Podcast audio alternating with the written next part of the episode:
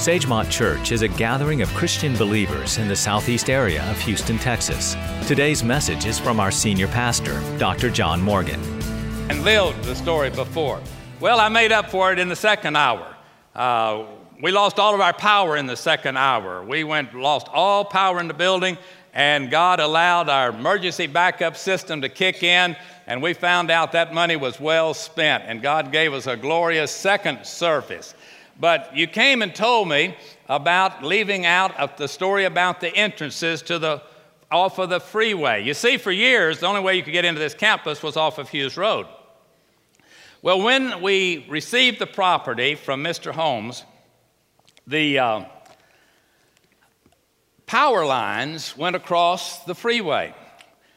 And so when this property came to us, one of the first things that we did was to uh, make an entrance going out into the freeway so people could exit that way as well as this way.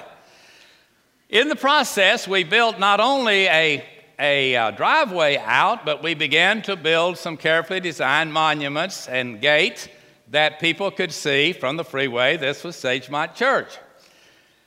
So we started building those monuments and those entrances. We had not gotten but about halfway through where one morning I got a call from the Light and Power Company and from its vice president to inform me that we were encroaching on their property. And there was no way that would be allowed for a sign or an entrance to be put there or a monument to be put there on their easement. Well, I want to remind you of what I did tell you last week about Mr. Holmes. Very unique man, did not sign deeds, nor did Mr. Holmes give easement to the power company. he did not do that. Now, they did not know that. So the vice president calls me. He informs me that one of his work crews was out and passed by our site and noticed that we were encroaching on their property with the audacity to build a sign and an entrance and a monument and all this kind of stuff on their property. So he informed me that I needed to come to his office the next morning at 8 o'clock and to talk with him about the procedure to get those monuments off of their property which I told the gentleman, I said, Sir, you don't own that property. And it was shocking to him. It was like saying, Sir, the world will come to the end at noon today. I said, Sir, you do not own that property. And I said that it was a Houston Light and Power Company at that time. The Houston Light and Power Company does not own that property. He said, I will have you know that we own all of our easement. I said, No, sir, you do not own that easement. He said, Wait just a moment. He said, Let me check on something. Everything got very quiet. About a minute passed, maybe two minutes, and he came back on the phone. He said, Well, I'm looking here, uh, and there seems to be some confusion. and uh, I said, Well, sir, have you ever met a man by the name of Harry Holmes? He said, I never heard of him. I said, You're fixing to.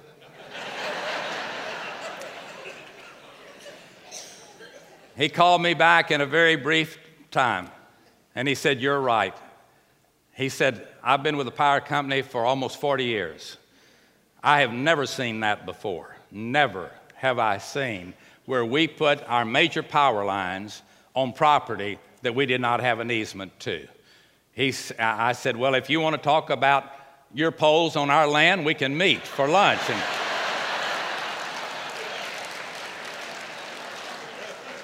and he said, No, I think that we'll just let it ride. And it has until this moment. But let me, let me read to you into the story so you'll clearly understand. God knew that one day this church was going to be here. And this man that was so cantankerous and tight in money that was holding the property until it became the property for this church was so eccentric without knowing even why, through the eons of time, he would look down and not even know why he did that. Now, there are two pipelines across that. Each of them, each of those companies have paid us $100,000 to build their pipelines on God's land. There are at least three others that are talking to us about putting the pipelines down that easement, and each time into our missions and ministry funds goes at least $100,000. That's the way God works to take care of His church. So now you have caught up. But there's one thing I didn't tell either one of you, and I'll tell that before I read the scripture. During the, the start of the children's building, as we were moving along on that building, the Great Hills Baptist Church in Austin, Texas, announced that they were declaring bankruptcy. That church was one of the leading churches in baptisms in our state and in our nation. But they had borrowed money and got into a building program when the economy went south, and so they were declaring bankruptcy. I saw the article in the paper, and the next morning, on Monday, I was in another state in a mega pastors conference it's called, where the 50 of us that pastor the largest churches in the, in the, in the Baptist uh, denomination get together and talk about what God's blessing and what He isn't. And uh, I had just gotten this word, and I'd already decided that even though we were in a building program, that we ought to do something. And so I talked to my fellow pastors. I told them, I said, men, Harold O'Chester, who was a pastor, a wonderful man of God, a man that had won thousands of people to Christ, I said, he's one of us. I said, when one of us hurts at Sagemont, we all hurt. And when one rejoices, we all rejoice. I said, if he would be Jewish, every synagogue in the world would consider helping them. He just happens to be Southern Baptist. The best he can hope for is a few telegrams or emails that say, God bless you, we're praying for you at our church. And I said, We're in the midst of the biggest building program that we have ever seen, but we're going to stop. And we're going to, I'm going to share it with our people, and we're going to send a gift. And we did and a 350 or $60,000 check was taken to Austin, Texas on a Sunday night and given to that congregation because those churches began to send money here. And with what we had and what they had, we carried that in 1996 to that church. They immediately came out of bankruptcy, and the power of God immediately fell on that church when they realized that the God of Sagemont was the same God of Great Hills, and what He did at Sagemont, He would do for them, and God started blessing their church and they came out of that bankruptcy. And as of this moment, they will have some great services in Austin, Texas. So I just wanted you to know that from that time back. Now, I want to read the scripture for the morning. You know our scriptures for this entire story, and if you're a guest, we're telling a story. It's a parable. It is an earthly story with a heavenly meaning. It has to do with how 16 people had become over 18,500 uh, people today. That are still here. 30,000 have come through, uh, have come to know the Lord and come into the fellowship of the church. But I'm just telling that story, the miracle after miracle after miracle of what God does with, with a church that honors Second Chronicles 16 and 9. For the eyes of the Lord go to and fro throughout the whole earth to show himself strong in behalf of a people whose heart is perfect towards him. Our church committed to getting out of debt in 1975, never borrowing money again, trust God to meet our needs, and God came in a supernatural way. He was already blessing, but it just picked up and picked up and picked up, and it is stronger today than it ever has been, as I hope you'll see in the Sagemont story today. We also read from Matthew 16, 18, where the Lord said unto Peter, Thou art Peter, and upon this rock I'll build my church, and the gates of hell will not prevail against it.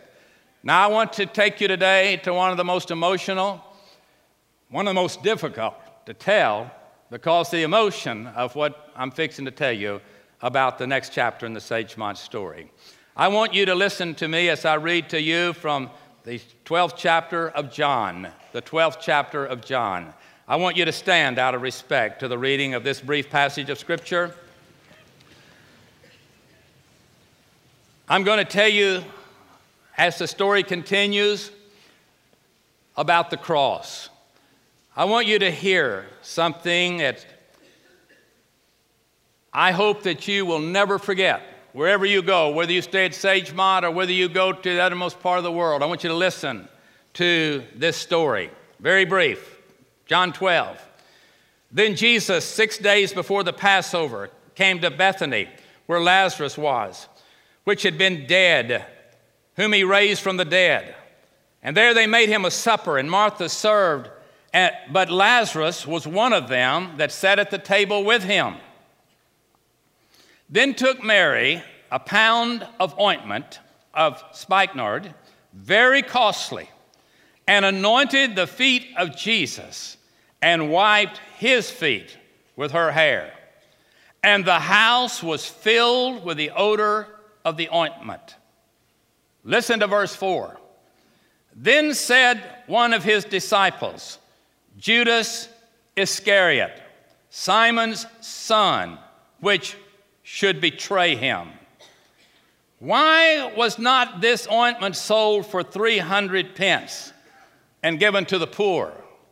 And then he said, Not that he cared for the poor, but because he was a thief and had the bag and bare what was put therein. And then Jesus said, Let her alone.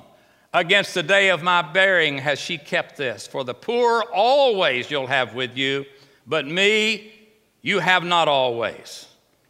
Much people of the Jews therefore knew that he was there.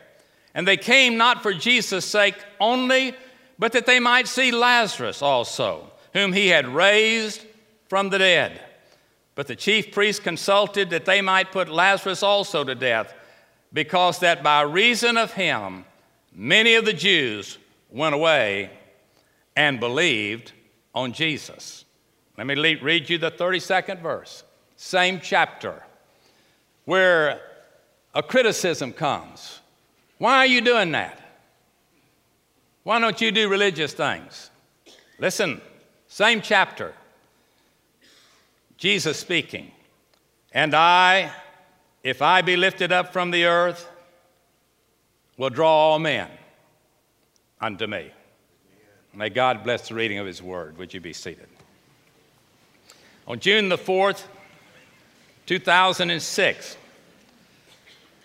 over 5,000 of us gathered at the Reliant Arena where we celebrated and remembered the past and challenged one another to the future.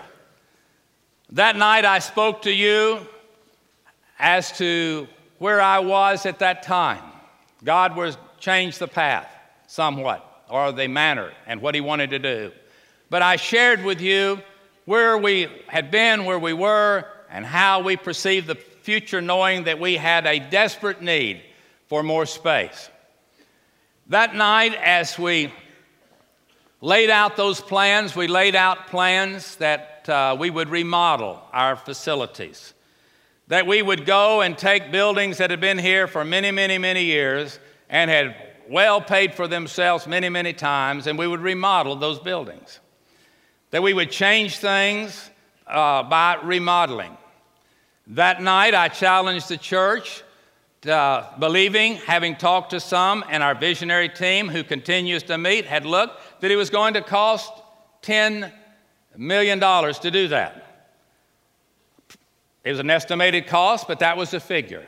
That was a huge figure. And so that night, I laid out the 10 million.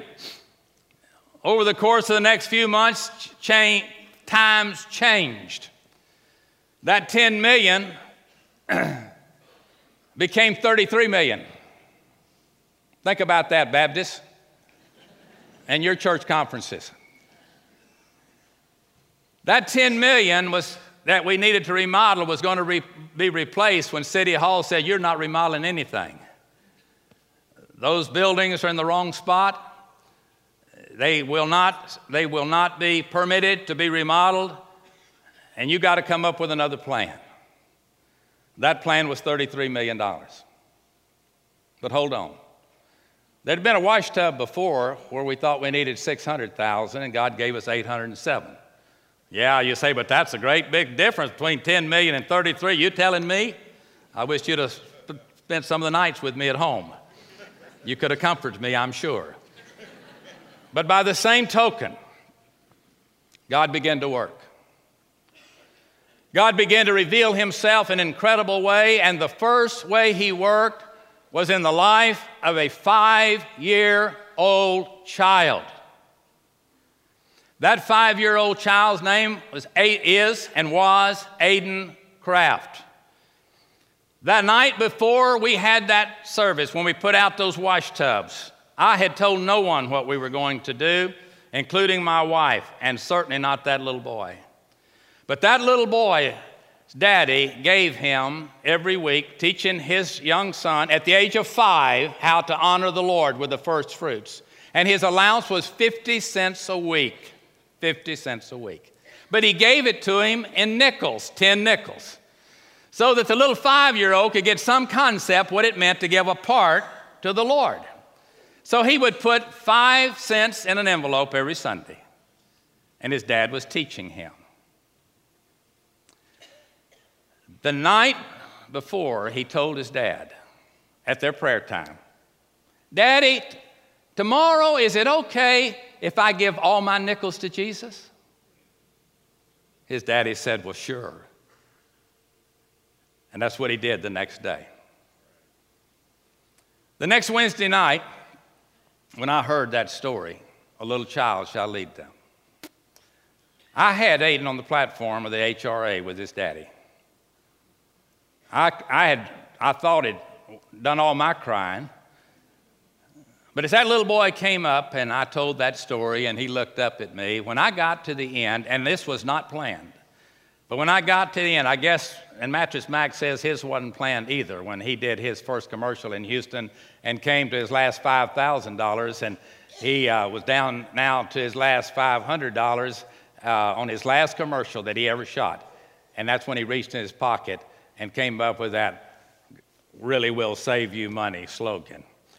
Well, for some reason, I was moved to reach in my billfold and carefully pick out a $5 bill, and I gave it to him on the platform. If you were here, you saw me give it to him.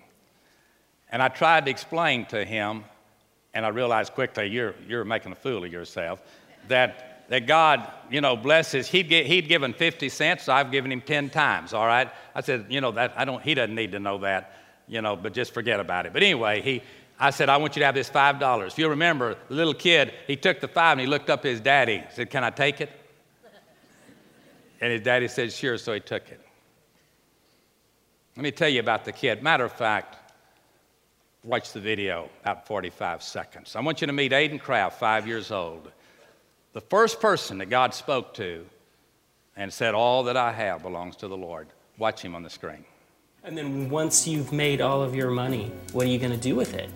I'm going to give it to church. Uh-oh. You're going to give it to the church. Why does the church need that money? Because the mommies and daddy's rooms are yucky. They're yucky. Well, what about the kids' rooms? They're good. The kids' rooms are good, Yes. but the mommies and daddies' rooms, their classrooms are yucky, huh? Uh-huh. And so then, the, what the church? What's the church going to use that money for? To make the, the mommies and daddy's room better. Okay. Like, nice like the kids' rooms. Little Aiden took his five dollars and he asked his mother to take him to the, to the dollar store. He went and bought some little beads and found some little crosses and he started making necklaces and selling them for five dollars. The first week he sold forty-five dollars. He gave it all. Next week he sold, I think it was two hundred and ten dollars, and he sold them all. The third week he had a booth in the foyer of the HRA. As an executive decision by the pastor. Because I was telling his story and people wanted to see him. That Sunday morning, he sold $1,900 worth of crosses. Listen to me. I had Beverly check. That little boy, five years old, gave $3,000 to the 33 million. And that started what became $33 million. Let me tell you what happened now. God was up to something, there's no question about it. As we began to change directions, Our visionary team continued to pray. Isaiah 40, 31 became very, very real to me again, as it had many times before. They that wait on the Lord shall renew their strength. They'll mount up with wings as eagles. They'll run and not be weary. They'll walk and not faint. We could not redesign. So we started drawing the plans. We had it, we just started from scratch. The clock was ticking so slowly, but God was working so powerfully. I was driving to church on a Sunday morning, October 21, 2007. On that day, we had began to, we knew we were going to build the building, this building where it is, and many of you had signed up to pray around the clock. And on that day, as we uh, had planned to start it early in the morning, I did something I'd never done. Never done. I live in Bacliff. I come down 45. I always dropped off on the feeder in front of the Grace Church and came down under the underpass and, and away. But that Sunday morning, I wanted to come and see the people and how many had responded to be there at daylight. And uh, so I stayed on the freeway and I went up over the overpass and I started uh, down Beltway 8. As I was coming down the hill, as clearly as I can look at any one of you, I saw a cross. I saw the cross for quite a while because as I got to the hill, to the bottom, the cross literally went up into the air. I came to my office at 7:30. It was the time. I called Chuck Snyder and Jim Green to my office. And I said, "Guys, I have seen a vision. And I haven't seen many, but I've seen two or three in my life. I said, I've seen a vision. And I think God's telling us something. $33 million is a whole lot of money. But what are we doing with the 33 million? We want people to see the cross. That's what we're here for. That's our purpose.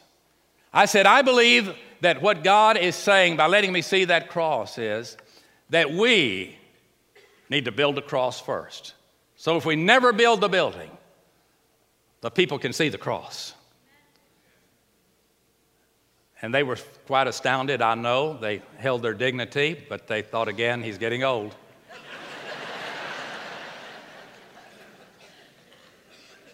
I said, guys, I don't want any response at this time. I'm not putting the pressure on you, but here's what I want you to do. Would you just pray for the next 24 hours, and I'd like to meet you tomorrow?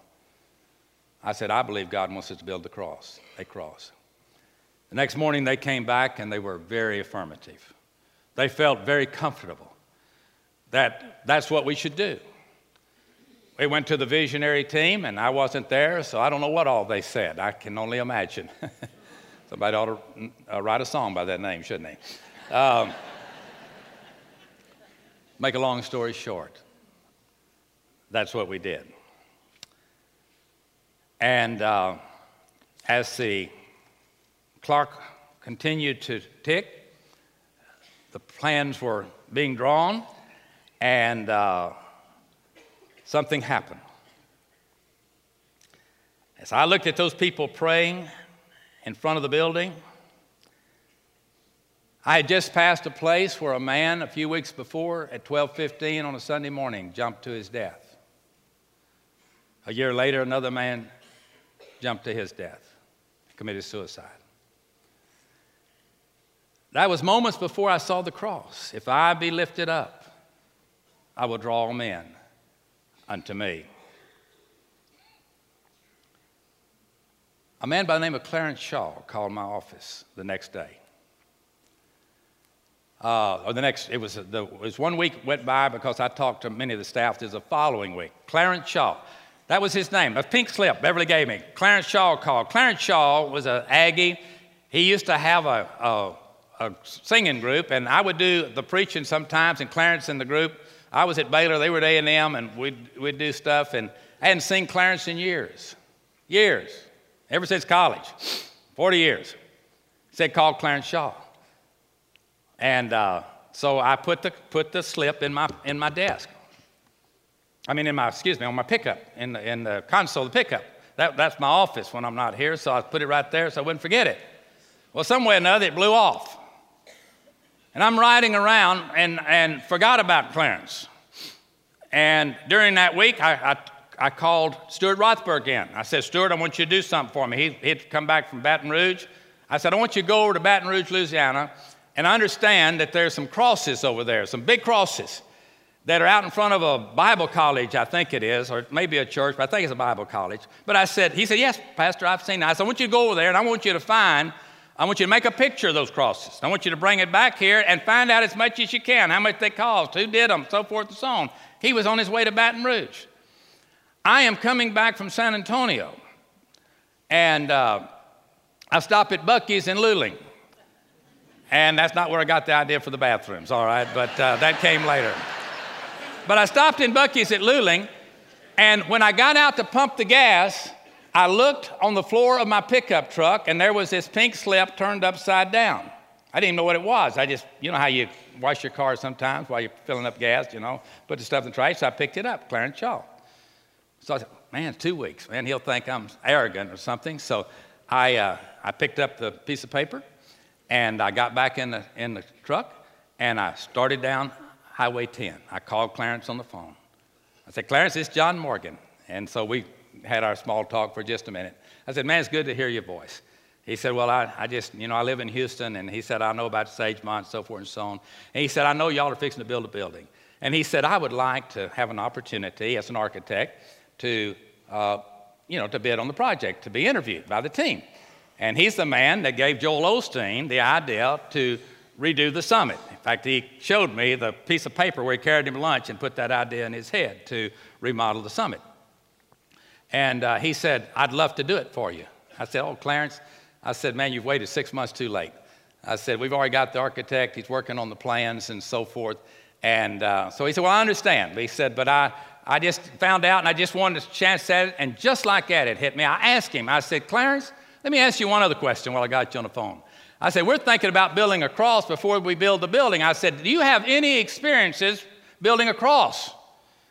And uh, I said, uh, You know, we're trying to get some ideas. I said, Matter of fact, my uh, associate, Stuart Rothberg, is in Baton Rouge or on his way to Baton Rouge right now to see those crosses and get me some information about who designed them and who built them. The next words out of his mouth were, You're talking to him. I said, You've got to be kidding me. He said, No, I, I did that. And uh, so I told him real quickly what I was thinking about. And he said, Are you going to be in your office Monday morning? I said, Yes, I will. He said, I'm going to bring and show you something. He said, I designed a cross that I think would be perfect. And the church that I designed it for decided not to do it. So come, I'll come in and talk to you. He came in the next morning, next Monday. As he came into my office, he sat down, we talked again, we reminisced, he brought out the plans. He showed me this picture. He said, John, he said, I designed this cross to be built in La Marque, Texas at Abundant Life Church, and for some reason they decided not to do it. But he said, look at the idea, and he had the idea of the island and going out over the water, and this, all that stuff was included. And he told me why, and he was a wonderful Christian man. Remember First Baptist Pasadena, as I'm talking to you. And so he explained that to me. Well, we took that design, and then Demar and Steve Maricelli, and, uh, who built the cross, took the idea, and it became a reality. All of this is in God's timing. And when the cross was built, uh, it was dedicated March 1, 2009. One year, four months later. Well, when that cross went up, when the rumors went up, when it got up, just started up. Welcome to the world of the media. Welcome to those that are like Judas in the story. Uh, they're worried about the poor people. And yeah, uh huh. And just afraid that money was being wasted and whatever, they began to show up. Well, the wind started. You remember, took several days. well, people still didn't know what it was. Then it got the T, and then, boy, all the longhorns. I, I started to put an orange flag out there in a barrel, you know, and see how they would do. You know, we had an Aggie architect. If the University of Texas would pay for it, we're home free. Uh, well, it didn't happen that way. But the reporters came in from everywhere. And of course, they wanted to interview, and they'd interview anybody and everybody. And man, all kinds of stuff got out there. But anyway, uh, when they came to talk to me, they, uh, the first question was, Why did you do this? And I said, Why did we do this? It says, I said, Well, uh, we want everybody that drives down the Beltway to know how much God loves them. And uh,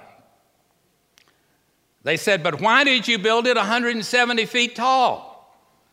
I said, Because the FAA would not let us build it 210 feet tall.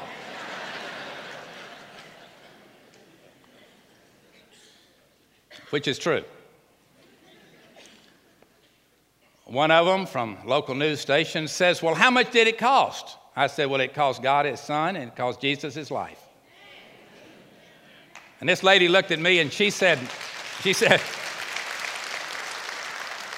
she looked at me as a lady reporter and she said, No. She said, How much money did it cost? I looked her right in the eye. She was half my age or less. I said, Young lady, when I was eight years old, my mother and daddy taught me the rudest thing you can ever ask somebody that has something very special to them how much did it cost? And it, she looked shocked. And she said, I'm sorry I asked that question. I said, I'm not sorry. I'm glad I could answer you, you know? But, uh, but I want to tell you something, folks. My time is getting away from me. I want to tell you something real quickly. Satan was furious. Now, listen to me. The negative did not come from the Buddhists. Buddhist. It did not come from the Muslims. It did not come from the atheist. It did not even come from the agnostics, a little bit, but where did most of it come from? It came from Christians, young Christians that asked the same question Judas asked I don't get it. Isn't feeding poor people more important than glorifying Jesus? No, it's not more important than glorifying Jesus. Jesus stands alone. If he be lifted up, he said, I'll draw all men unto me. You bet Jesus fed the poor, but God sent his son not to feed poor people. The government tries to feed the poor, but only God sent his son to die on a cross. There is uniqueness in the power of the cross. And Christians better get off of this stuff that there's things more important about Christianity than getting the good news of Jesus Christ to a lost and a dying world. If I be lifted up, I'll draw all men unto me. And that's the power of the cross. One million people a week see that cross. The letters poured in, poured into this moment. Today, there are people sitting right here that are here because they saw the cross. Because that cross reminds people that God loves you in this mixed up, busy, terrible world. There is hope in the cross. That 90 ton cross sits on 478,000 pounds uh, or, or 478 tons of concrete. It'll sustain 150 mile winds, they tell us, the engineers. But why is it built? It's because the cross is the message of the church. It is not the benevolent. That's what we do because we've been to the cross. That's because we know that there is hope in the future through Jesus Christ. But today, we're to be living proof of a loving God to a watching world. And because of that cross, we're able to go to the world and tell people about Jesus Christ. Very quickly, and I must close. Wednesday morning after the cross went up, we have staff meeting, 9 o'clock. 10 minutes to 9, I drove through, the, drove through the parking lot. The landscaping was all not there, but the cross was up. I was on my way to staff meeting. As I drove up, there was a lady standing at the cross. She, she started walking away from the cross. I stopped my, my pickup truck back behind where she was parked. I knew it was her car, there's only one there. I stopped a safe distance away, about as far from here, the front row. She's coming from the cross to her truck. When she got close enough to hear me, with my window down, I said, What did you think of the cross? When I looked up, tears were just flowing down her face.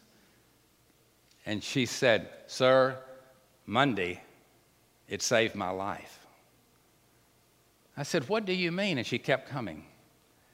I said, What do you mean it saved your life? She said, Sir, Monday, I was going down the Beltway over to Southwest Houston to take my life.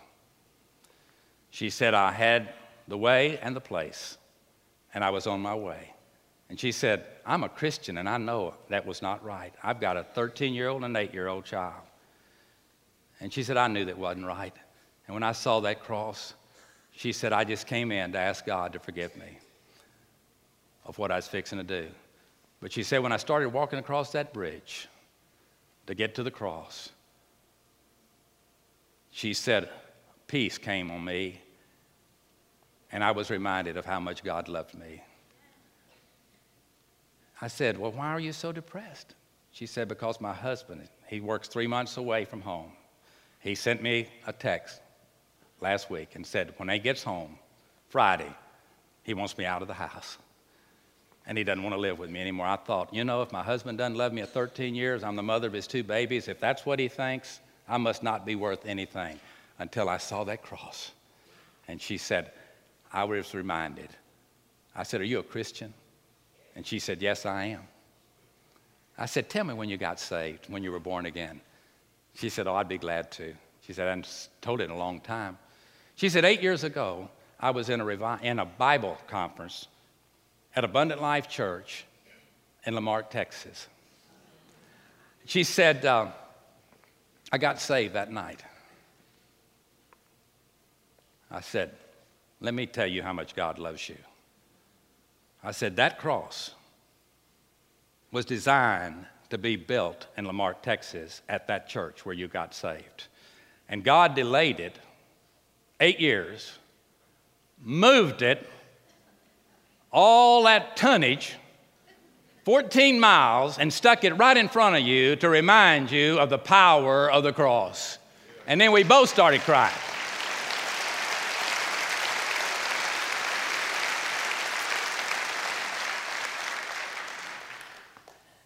I said, Well, what are you going to do? She said, I'm going to pick him up at the boat when he comes in, and I'm going to bring him right here. And we're going to sit on this hill until we get this right. I said, Well, and then I told her, I said, Well, here's my card. I'm the pastor of the church. And she said, Oh, you're the pastor? And I said, Yes, I'm the pastor. And I said, You call me, and I will get you some help. Folks, that's how much God loves you. When those young people began to tell me from Starbucks drinking $6 coffee with $2,000 computers driving BMW that they were concerned about our feeding the poor,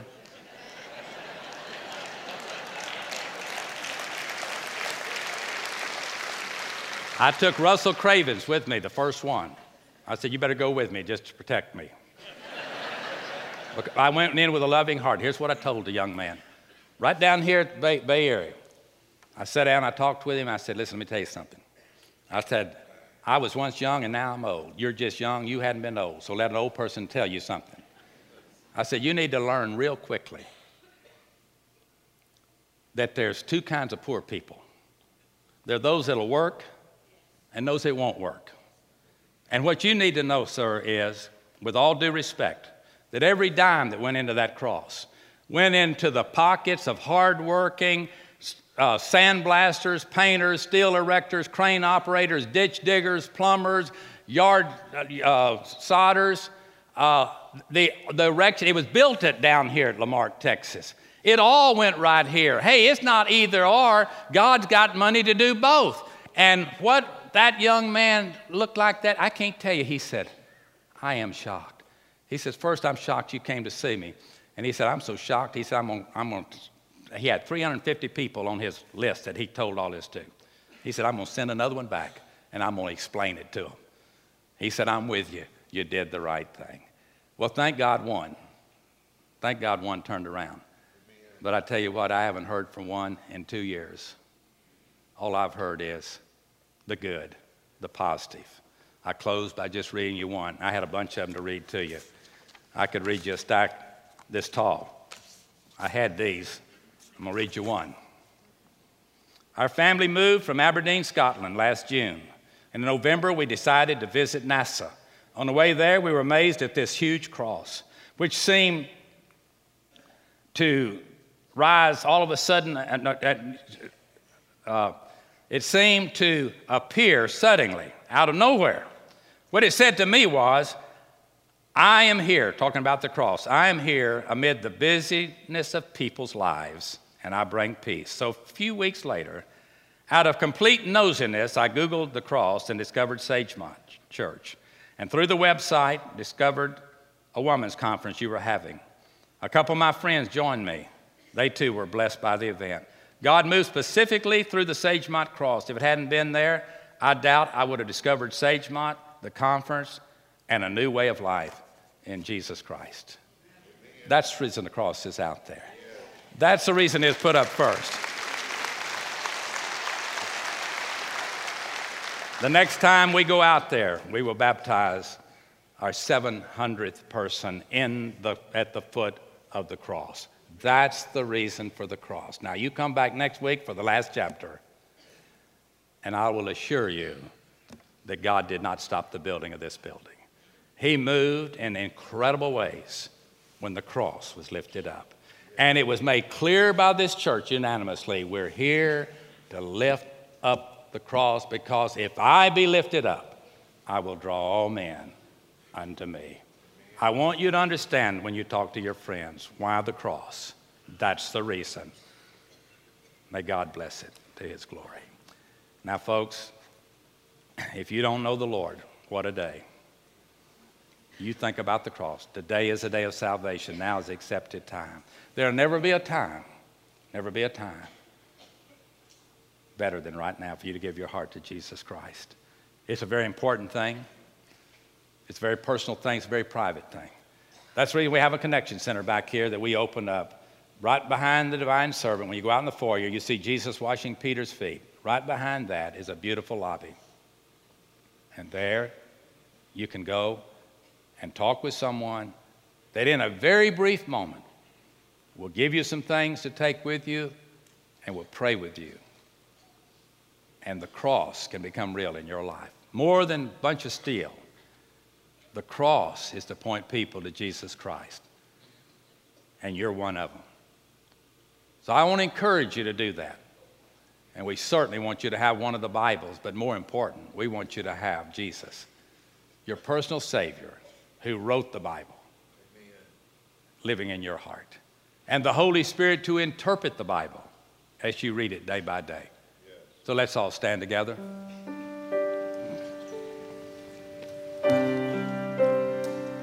Would you take just a moment to bow your head and close your eyes? As we sing about the blood, would you just think for a moment, is this my day? Is it, am I ready to say, I, I can go with a God like that? Next week, you're going to hear a story like you will never forget as to how this became a reality.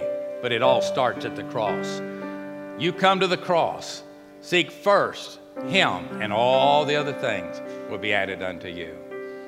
Father, I pray now that your Spirit will speak to every person that is seeking you.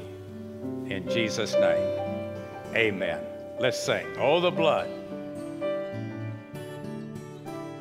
We pray that today's message has brought you to a closer relationship with Jesus Christ. Join us Sundays at 8, 9:30 and 11 a.m. at Sagemont Church in the Worship Auditorium. For more information, check us out at www.sagemontchurch.org.